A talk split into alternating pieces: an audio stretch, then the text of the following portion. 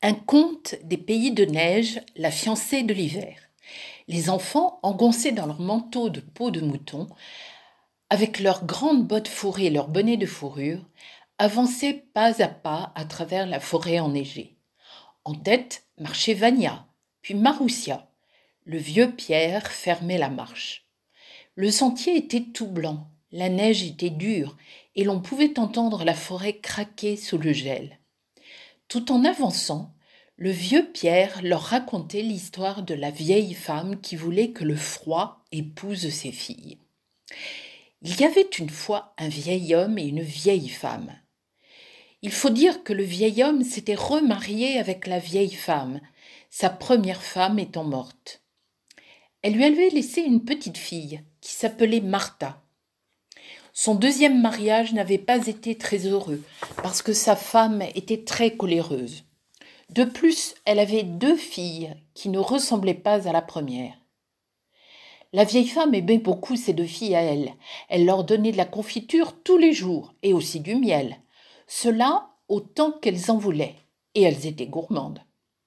Mais la pauvre petite Martha, qui était pourtant l'aînée, l'aînée n'avait droit qu'au reste et quand ses sœurs étaient de mauvaise humeur, elles allaient jusqu'à jeter ce dont elles n'avaient pas voulu, en sorte qu'il n'y avait plus rien du tout pour Martha.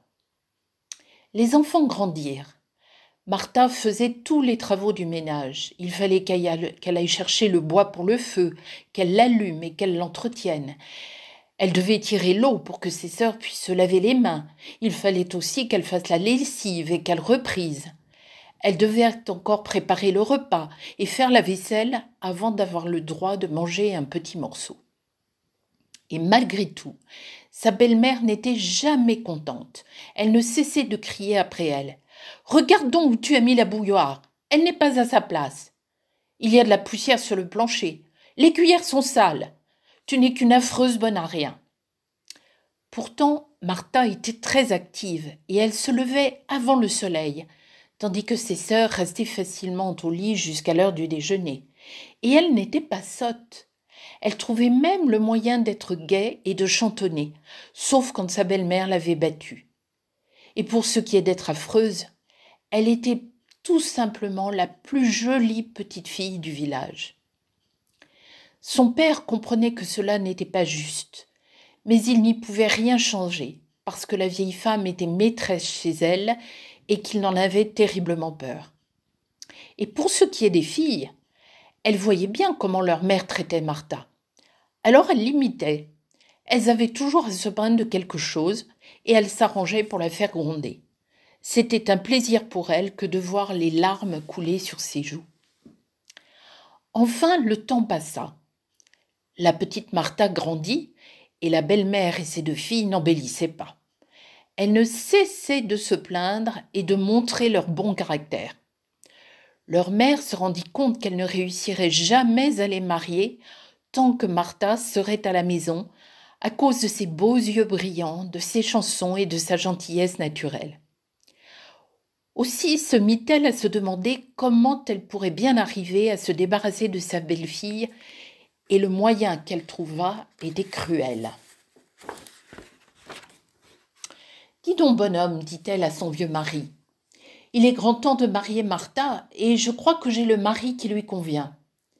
Demain matin, tu attelleras la vieille jument au traîneau, tu emporteras un peu de quoi manger, et tu partiras de bonne heure pour être rentrée à la nuit. À Martha, elle dit Demain, tu fais tes paquets, et tu mets ta plus belle robe pour tes fiançailles. Qui est mon fiancé? demanda Martha en rougissant. Tu le sauras quand tu le verras, répondit la belle-mère. Inutile de vous dire que cette nuit-là, Martha dormit à peine. Elle n'arrivait pas à croire qu'elle allait enfin échapper à sa belle-mère et qu'il n'y aurait personne pour lui faire des reproches. Elle se demandait qui pouvait bien être son fiancé.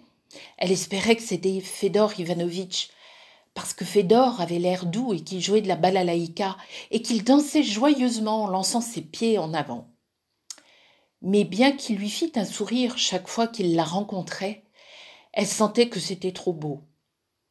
Elle se leva donc très tôt, fit sa prière, mit tout en ordre dans la maison, et empaqueta ses affaires dans un petit coffre.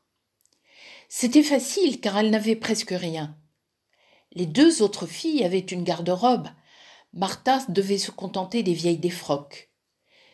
Mais elle mit ce qu'elle avait de mieux, une robe bleue, et voilà qu'elle était aussi jolie qu'une jeune fille peut l'être pour aller se promener par un jour du joli mois de mai. Le vieil homme attela la jument au traîneau et l'amena devant la porte. La neige était profonde et il gelait sec, et le vent lui arracha la peau des oreilles avant qu'il eût pu les couvrir avec les rabats de son bonnet de fourrure. Assieds-toi et mange un morceau avant de partir, dit la vieille femme. Le vieil homme s'assit, sa fille face de lui, il but une tasse de thé et mangea une tranche de pain noir. Et la vieille femme mit un peu de soupe aux choux de la veille dans une assiette, et elle dit à Martha Mange ça, mon petit pigeon, et prépare-toi à partir. Quand elle dit mon petit pigeon, ses yeux ne souriaient pas. Au contraire, sa bouche était mauvaise, et Martha n'était pas rassurée. La vieille murmura au vieil homme. J'ai un mot à te dire à toi. Tu vas conduire Martha à son fiancé. Voici comment. Tu files tout droit devant toi. Puis tu prends à gauche vers la forêt, tu sais, jusqu'au grand sapin qui est planté sur un monticule. Et là, tu remettras Martha entre les mains de son fiancé et tu reviendras. Il sera au rendez-vous, c'est le froid. Le vieil homme écarquilla les yeux, ouvrit la bouche, cessa de mâcher. La petite qui avait entendu se mit à pleurer. Et alors, qu'est-ce que tu as à gémir? s'écria la vieille. Le froid est riche et beau. Vois tout ce qu'il possède. Tous les pins et tous les sapins et tous les bouleaux sont à lui. N'importe qui est jaloux de lui, c'est un héros. Le vieil homme tremblait, mais il ne dit rien. Et Martha continua de pleurer, mais en silence. Le vieil homme emporta ce qui restait de pain noir. Il dit à Martha de mettre sa peau de mouton. Il l'installa sur les traîneaux, grimpa à ses côtés et partit sur la route glacée. La route était longue et la bise cinglante, et les sabots de la jument éclaboussaient la neige gelée sur le traîneau. Évidemment, tout cela est vite dit, mais en fait, ça prend du temps. Et le traîneau était complètement blanc avant qu'ils aient atteint la forêt. Enfin, ils laissèrent la route et s'enfoncèrent dans les bois. Et ils arrivèrent au grand sapin. Là, le vieil homme s'arrêta. Il dit à sa fille de descendre du traîneau. Il déposa le petit coffre au pied de l'arbre et il dit Attends ici ton fiancé, et quand il se présentera, accueille-le gentiment. Puis il fait faire demi-tour à sa jument et repartit. Les larmes gelaient sur ses joues avant d'arriver à sa barbe. La petite s'assit et se mit à trembler. Sa peau de mouton était toute usée et elle était là dans sa robe bleue. Des frissons la secouaient des pieds à la tête. Elle aurait voulu fuir, mais elle n'avait même pas la force de bouger. Elle ne pouvait pas empêcher ses dents de s'entrechoquer. Brusquement, elle entendit les craquements du froid, exactement comme on les entend maintenant. Il sautait d'arbre en arbre et les craquements claquaient comme des coups de fouet à mesure qu'il approchait. Il arriva ainsi jusqu'au grand sapin sous lequel la petite fille était accroupie. Il fit craquer la cime de l'arbre et de là-haut il l'appela. As-tu chaud, petite fille? Très chaud, petit père. Le froid éclata de rire et descendit un peu plus bas avec des craquements de plus en plus secs. Puis il demanda As-tu toujours chaud, petite fille? La petite fille pouvait à peine parler, elle était à moitié morte de froid. Mais elle répondit J'ai chaud, petit père, j'ai chaud. Le froid descendit encore plus bas et craqua en pleurs plus fort, et il demanda As-tu encore chaud, petite pomme rouge? La petite fille était complètement gelée, mais elle réussit à murmurer si bas que l'enfroid l'entendit à peine. J'ai chaud, petit père le froid, j'ai chaud, petit pigeon. Et le froid, qui avait du chagrin pour elle, dégringola sur le sol avec un fracas de tonnerre au milieu d'un poudroiement de neige. Il couvrit la petite avec de belles fourrures chaudes et il l'enveloppa dans des couvertures.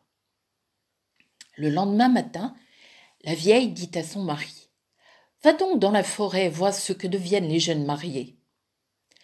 Le vieil homme pleurait en pensant que sa petite fille était sûrement morte. Il attela la jument et partit à travers la neige.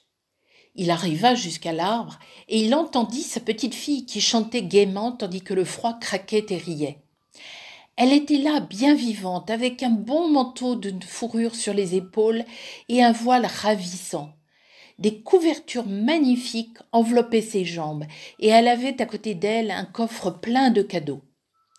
Le vieil homme ne dit mot, il était trop étonné. Les yeux écarquillés, il restait sur son traîneau, tandis que la petite rassemblait ses affaires, les mettait sur le traîneau et venait s'installer à côté de lui. Quand ils arrivèrent à la maison, la petite Martha se jeta aux pieds de sa belle-mère. La vieille faillit mourir de rage en la voyant vivante avec son manteau de fourrure, son beau voile et ses cadeaux dignes d'une princesse. Sale fille s'écria-t-elle, disparais de ma vue. Elle ne trouva rien d'autre à dire, et elle se mit à marcher de long en large, en se rangeant les ongles et en se demandant ce qu'elle allait faire. La nuit venue, elle dit au vieil homme Tu vas conduire mes filles au même fiancé. Il ne manquera pas de leur donner de plus beaux cadeaux que cela. Les choses prennent du temps, mais l'histoire est vite dite. Au petit matin, la vieille réveilla ses filles. Elle leur prépara un bon petit déjeuner, elle les habilla comme des mariés, elle ordonna aux vieux de mettre une litière fraîche dans le traîneau et des couvertures chaudes, et elle les expédia tous vers la forêt. Le vieil homme fit comme elle lui avait dit. Arrivé au grand sapin, il déposa les coffres au pied de l'arbre, il porta ses belles filles et les installa côte à côte sur les coffres, puis il fit demi-tour. Elles étaient chaudement vêtues et bien nourries, en sorte qu'au début, elles ne souffrirent pas du froid. Je ne comprends pas l'idée que notre mère a eue de nous marier toutes les deux à la fois, dit la première, comme s'il n'y avait pas assez de garçons au village. Quelle sorte d'individus allons-nous rencontrer par ici? Puis elles se mirent à se disputer. Je commence à avoir des frissons, dit l'une. Si nos promis n'arrivent pas, nous allons mourir. C'est un mensonge que les fiancés sont toujours près les premiers. Il est déjà l'heure du dîner et ils ne sont pas encore là, dit l'autre. Et s'il n'en venait qu'un, dit l'une. Il faudrait que tu repasses une autre fois, dit l'autre. Tu t'imagines peut-être que c'est toi qu'il préférerait En tout cas, il ne voudrait sûrement pas de toi. Et pourquoi cela, s'il te plaît? Toi plutôt que moi Je t'en prie, laisse-moi rire. Elles firent si bien qu'elles passèrent des paroles au cou et qu'elles s'arrachèrent leurs manteaux, en sorte que le froid les saisit. Le froid riait tout en craquant parmi les branches. Il gela les mains des deux batailleuses. Elles les enfouirent dans les manches de leurs manteaux, et tout en frissonnant, elles continuèrent à s'injurier. Tête de pioche, à quoi es-tu bonne? Tu ferais une drôle de ménagère. Et toi, Espèce de présomptueuse, sale vantarde, tu ne t'es pas regardée. On verra, bien, on verra bientôt laquelle il choisit. Mais leurs méchantes paroles ne les empêchaient pas de geler, et pour ça, elles gelaient de plus en plus. Soudain, elles s'écrièrent ensemble. Maudits soient les fiancés qui se font tellement attendre, tu es violette de froid. Et toutes frissonnantes, elles dirent encore en même temps Pas plus violette que toi, tu grelottes comme un sac de noix et le froid qui n'était pas loin sauta d'arbre en arbre avec des craquements et des ricanements et se rapprocha. Les filles l'entendirent. Écoute, quelqu'un vient. Oui, et avec des clochettes à son traîneau. Tais-toi, tu m'empêches d'entendre et je pèle de froid. Elles soufflèrent dans leurs doigts.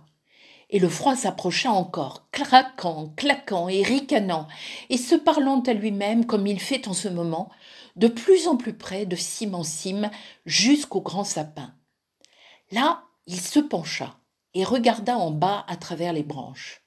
Il demanda Avez-vous chaud, petite fille? Avez-vous chaud, petit pigeon? Parlons-en, nous sommes gelés. Nous attendons nos fiancés, mais ces brigands ne se sont pas encore montrés. Le froid descendit de quelques branches. Avez-vous chaud, petite fille? Avez-vous chaud, petite pomme rouge? Va au diable s'écriait-elle. As-tu aveugle? Nos mains et nos pieds sont déjà gelés. Le froid descendit en faisant de plus en plus de bruit. Avez-vous chaud, petite fille? Va-t'en aux cinq cent mille diables s'écrièrent-elles. Et alors qu'elles le maudissaient, les mots s'arrêtèrent sur leurs lèvres car les deux vilaines filles de la méchante belle-mère venaient de mourir de froid. Le froid, suspendu aux plus basses branches, regardait le masque de la colère qui était gelé sur leurs figures. Et alors vite, il regrimpa en haut de l'arbre et craquant, claquant, ricanant, il s'en alla de cime en cime à travers la forêt glacée. Au matin, la vieille dit à son mari Maintenant, vieil homme, tu vas atteler la jument et mettre une litière fraîche sur le traîneau et emporter des couvertures pour le cas où elles auraient froid malgré les fourrures. Et tâche de filer. Le froid est sec ce matin et la nuit a été de glace. Le vieil homme n'eut même pas le temps de manger une bouchée de pain noir, tant elle était pressée de le voir partir. Il arriva au grand sapin et trouva les deux filles assises côte à côte, mortes, le masque de la colère gelé sur leurs vilaines figures. Il les emporta l'une après l'autre et les déposa sur la litière fraîche. Il les cacha sous les couvertures et fit demi-tour. La veille l'aperçut de loin sur la neige étincelante. Elle courut à son avant, s'écria Où sont-elles? Sur le traîneau. Elle arracha les couvertures et vit les deux corps gelés. Aussitôt elle retourna sa rage contre le vieil homme. Qu'est-ce que tu as fait à mes enfants, à mes petites pommes rouges, à mes petits pigeons? Je vais te tuer avec le pisonnier, je vais te casser la tête. Le vieil homme la laissa dire. Ça, mes chers enfants, c'est toujours ce qu'il faut faire quand une femme crie. Elle s'arrêta quand elle fut à bout de souffle, et puis à son tour, le vieux dit tranquillement. Ma petite fille a reçu des cadeaux parce qu'elle ne dit jamais de méchanceté. Ce n'est pas le cas avec les tiennes, et de toute façon, je ne suis pas responsable de ce qui est arrivé. C'est toi qui les as envoyés dans la forêt. La vieille retrouva la parole pour encore une fois le couvrir d'injures. Mais finalement, elle fit la paix avec le vieil homme et ils vécurent ensemble, tant bien que mal comme on peut s'y attendre.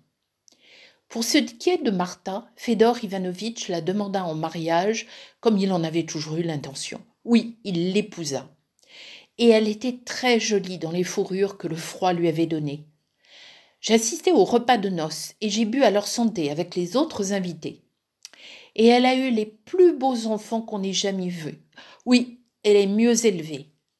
Car s'il leur arrivait d'échanger de vilaines paroles, le grand-père leur rappelait l'histoire du froid et comment les mots aimables vous font bien voir, tandis que les méchancetés ne mènent à rien de fameux. Et maintenant, Écoutez le froid, écoutez comme il craque et claque et ricane en se sauvant. Et souvenez-vous d'être poli avec lui si jamais il vous le demande si vous avez chaud. Et alors le mieux, c'est de suivre l'exemple de Martha. Les enfants l'avaient écouté, et ils sourirent parce qu'ils savaient qu'ils étaient gentils. Ils écoutèrent le froid qui sautait d'arbre en arbre à travers la forêt. Et puis ils arrivèrent en vue de la maison. La nuit tombait, car elle tombe de bonne heure en hiver. Et ils aperçurent, la lumière qui se reflétait sur la neige. Le gros chien courut en avant et les entraîna dans sa course. La soupe était sur le feu, et vite ils se mirent à table. Vania, Maroussia, le vieux Pierre, et ils soufflèrent sur le cuillère de soupe, tant elle était brûlante.